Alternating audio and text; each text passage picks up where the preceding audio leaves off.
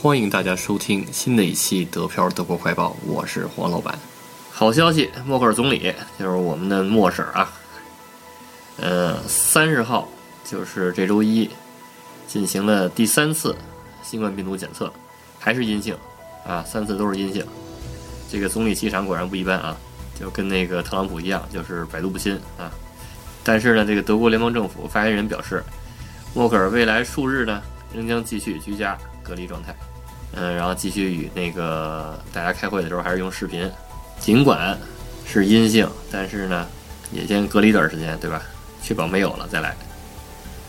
呃，然后呢，德国防疫准备要抄作业了，但是呢，不是要抄中国，是抄韩国啊。然后韩国现在目前这个防疫措施做得不错，然后基本上都控制住了。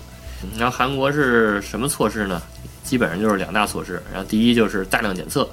然后第二呢，就是大数据防疫，让德国准备这个效仿韩国，但是呢，又不能完全抄作业，对吧？比如说德国要大量检测怎么办呢？它肯定不能像韩国似的，然后生产那么多那个测试盒，对不对？也不能像中国似的，然后生产那么多测试盒。呃，所以呢，它的办法就是利用先进的仪器，然后来增加速度。比如说，就是这个博士。前一段时间那个研发的那款就是快速检测仪，对吧？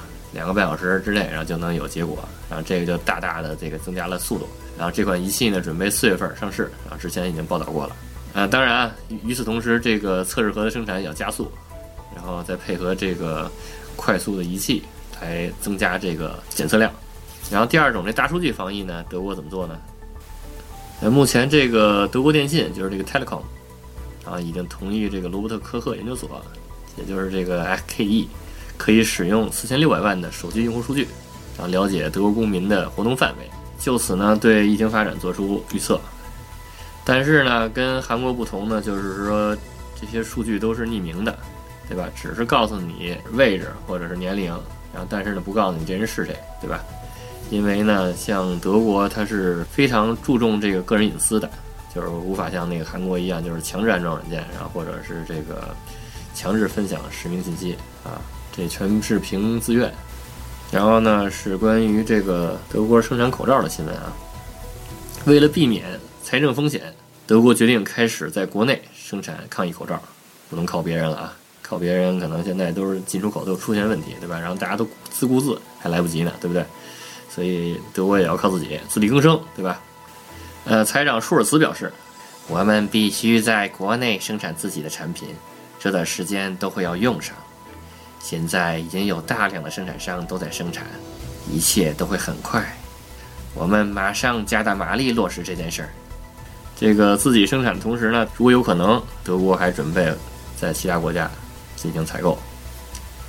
接下来呢是来自明镜的新闻，图林根伊拿市政府计划在一周内。引入强制性戴口罩的规定，终于开始强制了啊！呃，要求人们在公众场合佩戴口罩，这是德国第一个强制要求民众佩戴口罩的城市。就是一天前，奥地利政府已经正式宣布，就是强制要求这个民众在超市购物必须佩戴口罩。这个规矩一出呢，德国华人当然是一片赞赏，但是呢，德国人是一片质疑。然后除此之外呢，这个下萨克森州、黑森州、北威州、莱法州、维贤州、萨克森州、图林根州、萨尔州、柏林还有汉堡，目前还没有强制佩戴口罩的政策出现。其中呢，巴甫州表示，公民不应该履行佩戴口罩的义务。我们需要把优质的材料用于医疗机构、护理机构和关键机构人员。在这件事上造成的短缺是完全错误的。接下来呢是来自 Built 报的新闻。根据德国医学协会总裁弗兰克·乌里奇·蒙哥马利的说法，这名字厉害啊！然后他表示，如果疫情数字像这样继续发展，五月份开学指日可待。当然，他说的这个只适用于这个疫情压力并不是很大的区域啊。当然，如果有必要的话啊，也有可能出现再次停课。接下来呢是德国食品价格的新闻。德国食品可能要涨价。德国食品行业协会主席扎贝特先生说：“当前供应链中有很多因素会影响最终价格，除了一些农作物缺乏采购工人外，食品生产业和零售业也出现了人手匮乏的局面。呃，在德国呢，谷物、糖类作物以及胡萝卜等蔬菜都可以用机械收割，产量呢基本上不受疫情影响。但是呢，比如说像草莓啊、芦笋啊、西红柿啊、黄瓜、茄子什么的，这些呢都属于劳动密集型，然后每年要靠大约三十万来自东欧的季节性工人来帮忙播种和收割。